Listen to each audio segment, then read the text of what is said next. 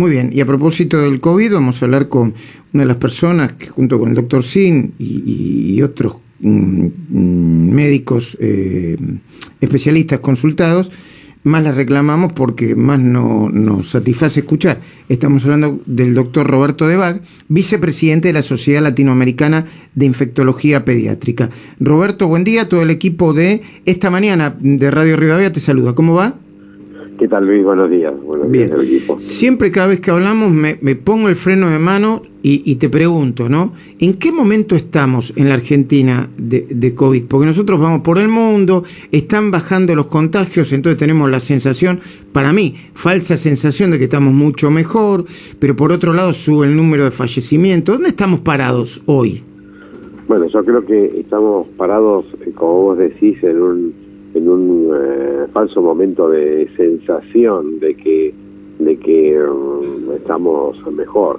La verdad que estamos se está mesetado con una cantidad, con un número alto de, casos, o sea que la transmisión sigue siendo sigue siendo alta y esta transmisión que ha bajado la edad de afectación a, también a un grupo menor de 60 años, ese grupo de, de personas más jóvenes utiliza los recursos de, de, la, de la medicina de la hospitalización, inclusive de la terapia intensiva con mayor cantidad de días.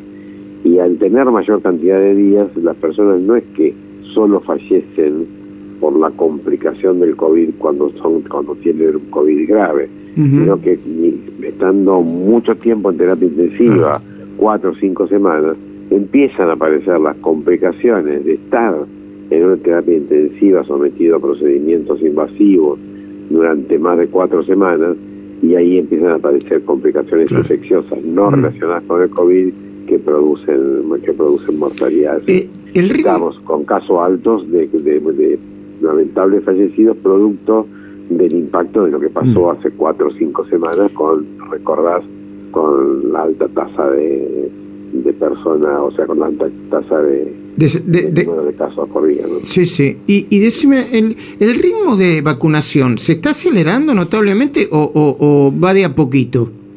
Bueno, no, el ritmo de vacunación, viste que depende de los arribos. Cuando uno ve fotos de arribo, aumenta y ha llegado a, a días de más de 300.000. Alguna vez hablamos, Luis, que cuando estábamos en 100.000 y yo decía, te decía, bueno, no, mira, Argentina se puede vacunar 500, 700, mm. mil personas o más. O sea, se abre el sistema que no está utilizado o que está subutilizado. Todo depende del ritmo de vacunas que ingrese. Lo que pasa es que ahora, bueno, viste que había ingresado, ahora estos días está, está no, no tenemos, no hay una previsibilidad de, nuevas eh, dosis que arriben y con dos o tres complicaciones específicas el plan de vacunación. Primero, que es el momento de, producir la segunda dosis, es decir, de que las personas mayores de 60 años o los menores de 60 años con factores de riesgo rápidamente se le administre la segunda dosis.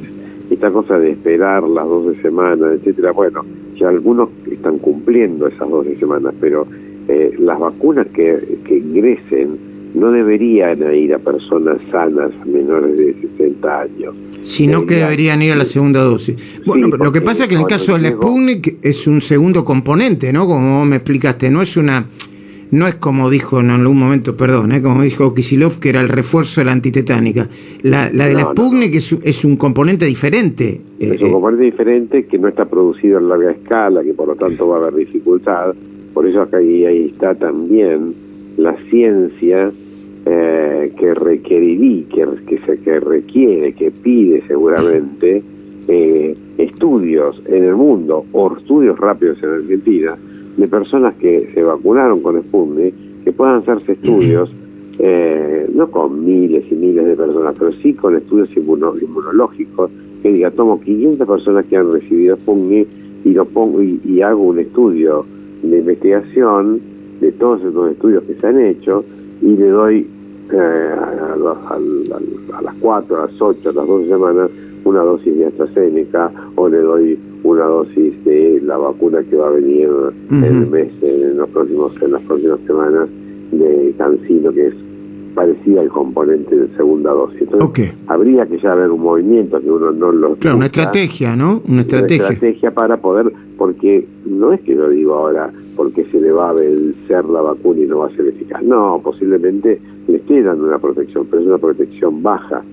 Y además hay otro problema, que es que en las próximas semanas, ojalá esto sí nos equivoquemos todos, pero esto es, es más que seguro, eh, en las próximas semanas va a circular esta variante eh, Delta que proviene de la India y que tiene mayor contagiosidad de todas las que tenemos ahora, produce dos veces más probabilidades de internación y que las personas que no tienen dos dosis de vacuna eh, no van a tener, no casi no tienen protección, porque con una sola dosis es una variante que sobrepasa la, el sistema inmune. O sea, Muy bien. Hay, hay problemas y, hay que ajustar hoy por hoy no solo pensar en las vacunas que vienen, sino cómo se esas vacunas que vienen ahora, cómo se modifica la indicación de la vacunación de la Argentina. Alerta segunda dosis sería el título de, este diálogo. Roberto, eh, ¿nos seguimos viendo? ¿Nos seguimos, este, bueno, te sigo consultando yo a vos cada vez que, que pueda. Gracias, Roberto. Fuerte abrazo, hasta luego.